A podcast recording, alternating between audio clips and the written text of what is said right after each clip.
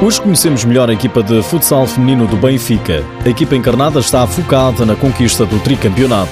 Neste programa, o calendário dos jogos, dos oitavos final da Taça de Portugal e o mercado.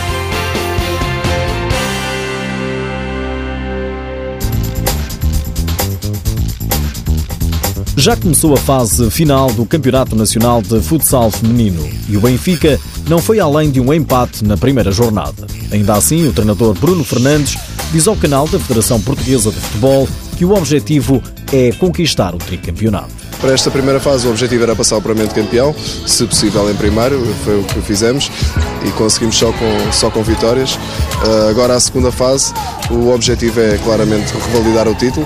Fazemos pela primeira vez o tricampeonato. É a fase que nós estamos à espera desde o início e é, e é isto que queremos. O Benfica quer o tri, mas empatou na primeira jornada diante do Nova Semente. 1 um a 1 um foi o resultado.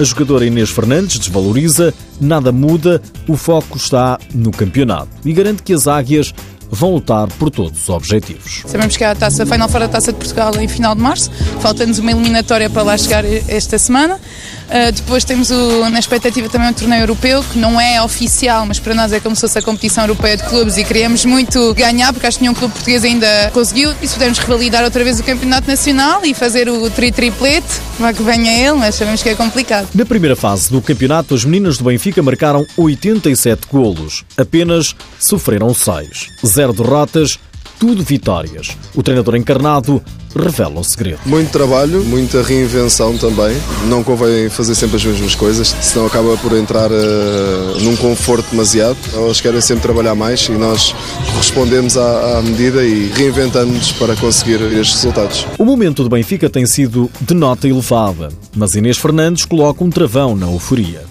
Sabemos que eh, não há hegemonias para sempre, né? qualquer equipa que, que, ganha muito um dia vai perder. Aquilo que nós tentamos é, opá, vamos adiar a nossa derrota. Quem sabe se não podemos fazer a tri-triplete e nos divertimos com isso e olhamos para trás quando deixámos jogar assim, ok, nós tínhamos uma equipa mesmo fixe e soubemos competir até ao fim. Não importava se ganhávamos, a fome de vencer teve sempre presente e trabalhámos sempre nesse sentido. Bruno Fernandes deixa ainda elogios ao que está a ser feito no futsal. É esta modalidade que nos faz fazer coisas completamente eh, absurdas para uma pessoa, para uma pessoa pessoa minimamente racional que não tenha este amor. Mas é assim, por amor nós fazemos tudo. Nós acreditamos num futuro do nosso futsal muito maior do que, do que é hoje em dia e é para aí que o queremos levar. Na segunda jornada da fase final do Campeonato Nacional de Futsal Feminino, o Benfica vai receber o Quinta dos Lombos. Há apenas três equipas na liderança com três pontos.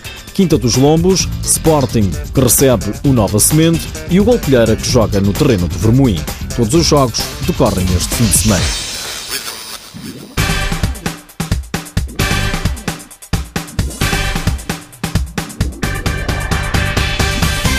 Fim de semana que não há Liga Portuguesa nos Séniores. Vai jogar-se para a Taça de Portugal, oitavos de final. Destaque para o jogo da jornada, Braga-Benfica, é amanhã às 3 da tarde. Uma hora mais tarde, o Sporting desloca-se ao terreno do Macedense, equipa do segundo escalão. Fica o restante calendário, MTBA, Quinta dos Lombos, Rio Ave, Futsal Azemais, Belenenses, Leões Porto Salvo, Portimonense, Módicos, Caxinas, Fundão e Albufeira, Borinhense.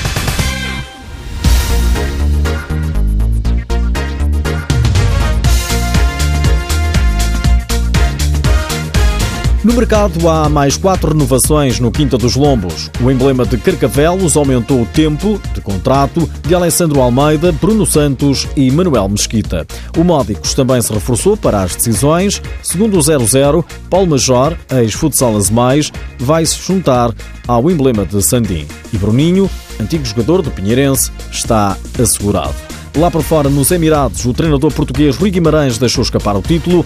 Depois de vencer a fase regular sem qualquer derrota, o Alisne, de Rui Guimarães, perdeu o título para o Al Ali num agregado de 7-6 na final do play-off.